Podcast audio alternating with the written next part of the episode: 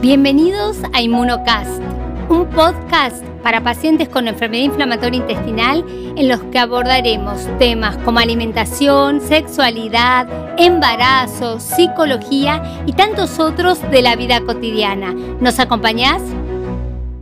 Hola, ¿qué tal? Bienvenidos a un nuevo capítulo de Inmunocast. En el capítulo de hoy vamos a hablar de unas manifestaciones eh, extraintestinales más comunes, que son las cutáneas.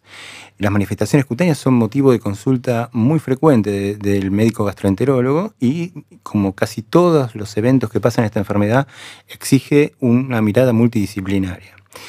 Para hablar de estas manifestaciones me acompaña el doctor Fernando Gato, Fernando es médico coordinador de inmunodermatología del Hospital Santoyani y de Inmunología Buenos Aires y tiene una vasta experiencia en pacientes con enfermedad inflamatoria. ¿Cómo estás, Fernando? Hola, Pablo, ¿cómo estás? Un placer. Un gusto tenerte acá con nosotros, un, honor. Muchas gracias. Bueno, Fernando, para empezar quería preguntarte por una de las manifestaciones más frecuentes, que es el pioderma gangrenoso, que es motivo de consulta muy común y que los gastroenterólogos lo vemos mucho y a veces quizás por nuestra falta de experiencia, lo sobrediagnosticamos, a veces lo menospreciamos. ¿Cómo, háblame del pioderma, cómo se manifiesta, ¿Qué, qué le pasa al paciente, tiene que ver con la actividad de la enfermedad. ¿Cómo no? A ver, Pablo, utilizando un lenguaje sencillo para que lo entiendan nuestros pacientes, los dermatólogos al pioderma gangrenoso lo ubicamos dentro de lo que se conocen como úlceras atípicas obviamente para entender ese concepto, permitime dos palabras sobre lo que es una úlcera típica desde el punto de vista dermatológico. Las úlceras típicas son las que padecen muchas personas, son esas úlceras que acontecen o se dan generalmente en la cara externa de la pierna, cerca de, los maleolos, cerca de los tobillos, generalmente en un terreno de insuficiencia venosa, con varices, con piernas que se dematizan, se hinchan. Esas son las úlceras típicas, que generalmente responden a una etiología de tipo vascular, venoso vascular. En cambio, el pioderma gangrenoso entra dentro del grupo de las úlceras atípicas, o sea, úlceras que son atípicas por su localización, porque tal vez no se ubican en esta región, se ubican en los brazos, en el tronco, una localización muy, muy particular que seguramente estarás habituado a ver desde la gastroenterología son las úlceras de pioderma gangrenoso periostoma alrededor de las ostomías de los pacientes que han sido sometidos a cirugía intestinal o localizaciones muy raras como por ejemplo las mamas o la región facial. Otra característica típica que tienen los piodermas gangrenosos, además de esa localización rara, es el extremo dolor. Son úlceras extremadamente dolorosas en comparación con la lesión cutánea propiamente dicha, algo que con una úlcera venosa no, sucede. Se caracteriza además por tener un borde, un borde de color violáceo, que si uno lo toca, uno se da cuenta que falta sustancia eh, debajo de esa úlcera y además presenta un fenómeno que los dermatólogos llamamos fenómeno de patergia. Cada vez que se traumatice la piel o la úlcera misma, esa úlcera va a progresar, se va a agrandar. Por eso es tan importante que ante la presencia de estas úlceras atípicas, consulte el paciente al gastroenterólogo, el gastroenterólogo eventualmente consulte con el dermatólogo y no realizar tratamientos de debilidaje quirúrgico de, una úlcera de piel porque la úlcera va a empeorar ostensiblemente. Obviamente es un diagnóstico de exclusión. O sea que luego de haber descartado otras posibles causas de úlceras atípicas, llegamos al diagnóstico del de pioderma.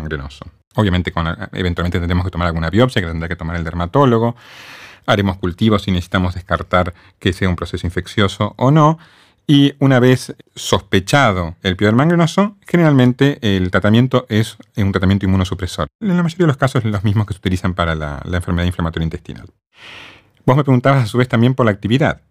Y la realidad es que los piodermas gangrenosos ulcerosos, los que se manifiestan como úlceras, que son los más frecuentes, a veces se relacionan con la actividad de la enfermedad inflamatoria intestinal y otras veces no. Existe sí una variante que se asocia de manera casi patognomónica, o sea, de manera exclusiva con la enfermedad inflamatoria intestinal, que se llama pioderma gangrenoso pustuloso, que ese tiene por característica no manifestarse como una úlcera, sino como pústulas. Pústulas son lesiones que contienen pus. Generalmente aparecen en el dorso de las manos, una placa inflamatoria llena de pustulitas, no como una úlcera, y esa es una variante que exclusivamente se asocia con la enfermedad inflamatoria intestinal, es rara de ver, y su presencia sí me habla de actividad de la enfermedad.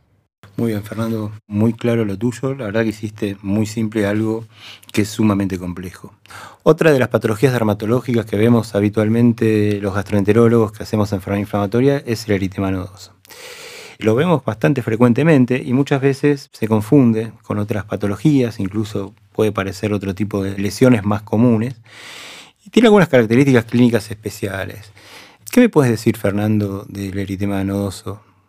Bueno, lo definiste muy, muy bien. Eh, justamente eh, es esa, esa, variabilidad que tiene en sus manifestaciones se debe a que en realidad no es una patología en sí misma, sino un patrón de reacción.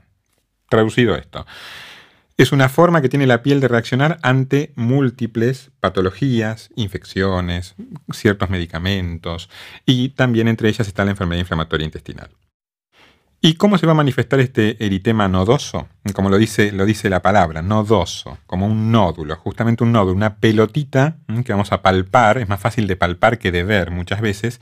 Al pasar la mano sobre la piel vamos a, a notar que en la profundidad de la misma hay pelotitas dolorosas a la palpación cuando uno las toca, y en este caso el eritema nodoso que se asocia a la enfermedad inflamatoria intestinal, suele tener la piel recubierta, inflamada, con un aspecto contusiforme, como si fuera un golpe. Un chichón, digamos. Como un chichón, tal cual. Como dijera la abuela, un chichón. Bueno, ese es el eritema nodoso. Nódulos, esas pelotitas dolorosas con esta piel de aspecto de chichón, que generalmente, en el caso del asociado a enfermedad inflamatoria intestinal, se ubica de las rodillas hacia abajo. Ese es el patrón del eritema nodoso típico. La realidad es que lo interesante del eritema nodoso, de, reconocerlo, es saber que su presencia me habla de actividad de la enfermedad inflamatoria intestinal. Ese es un concepto importante. Y saber que el tratamiento en general del eritema nodoso, para cualquier nodoso, son los analgésicos y el reposo, pero desde luego el analgésico en los pacientes con enfermedad inflamatoria intestinal vamos a tener que restringirlo. En este caso, en los pacientes con enfermedad intestinal, se prefieren tal vez pequeñas dosis de corticoides para generar alivio en los pacientes.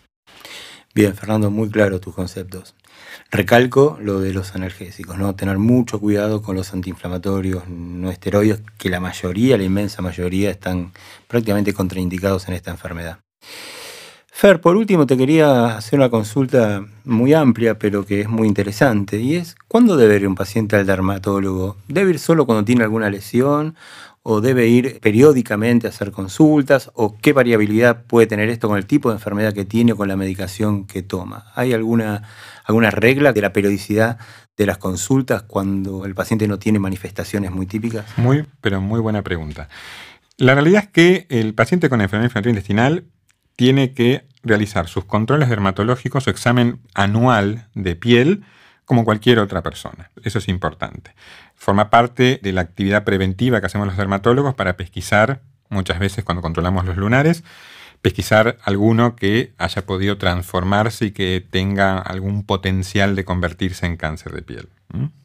Los pacientes con enfermedad inflamatoria intestinal, a su vez, como muchos de ellos están bajo tratamiento inmunosupresor, algunas drogas inmunosupresoras pueden aumentar la predisposición a desarrollar cáncer de piel. Es, la verdad que es muy bajo el porcentaje, pero eso indica que el paciente con enfermedad intestinal debería sí o sí realizar un control anual de piel con dermatoscopio. El dermatoscopio es una lupa especial que usamos los dermatólogos para magnificar la imagen de cada lunar y de esa manera nosotros podemos ver si ese lunar es un lunar con una pigmentación típica o atípica y eventualmente lo quitamos si sospechamos que tal vez se transforma.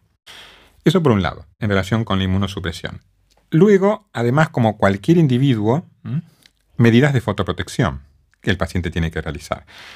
No exponerse al sol entre las 10 y las 17 horas. Cuando se exponga, utilizar factor de protección, un protector solar con un factor de protección alto, 50 o más. Si pasa mucho tiempo al aire libre, ese protector solar debe reaplicarse, idealmente cada dos horas. Desde luego, la elección del el protector solar, la marca, el tipo, ya es eh, meramente cosmético y lo hace cada paciente según sus gustos. Pero la condición que los dermatólogos ponemos es que sea factor 50 como mínimo y esa periodicidad cada dos horas. Es importante también que al exponerse utilicen lentes de sol con filtro solar, desde luego, y medios físicos que también prevengan el impacto de la radiación ultravioleta sobre la piel, como por ejemplo sombreros o ropas que, cubran mayormente la piel. Y a su vez también las tan mentadas camas solares. Recuerden que las camas solares, la radiación ultravioleta que emiten es mucho mayor que la radiación ultravioleta del sol, razón por la cual el efecto nocivo también es mayor. Así que en lo posible, evitarlas. Eso como consejo general en cuanto a fotoprotección. Y como consejo que les podría dar para, finalizar este, este podcast es que, como bien dijiste vos al principio, la enfermedad inflamatoria intestinal a nivel cutáneo se manifiesta de maneras realmente muy variadas. Razón por la cual, ante la presencia de una ampolla, alguna lesión, algún granito con pus, una úlcera, llaguitas en la boca o en la zona genital, consultar, porque muchas veces puede ser una asociación, una manifestación cutánea de la enfermedad inflamatoria que nos hable incluso de actividad o de una falta de respuesta a nivel intestinal y requiere la intervención del gastroenterólogo y del dermatólogo. Por último, Fernando, no te molesto más. Los eh, pacientes con enfermedad perianal requieren algún cuidado especial. Excelente.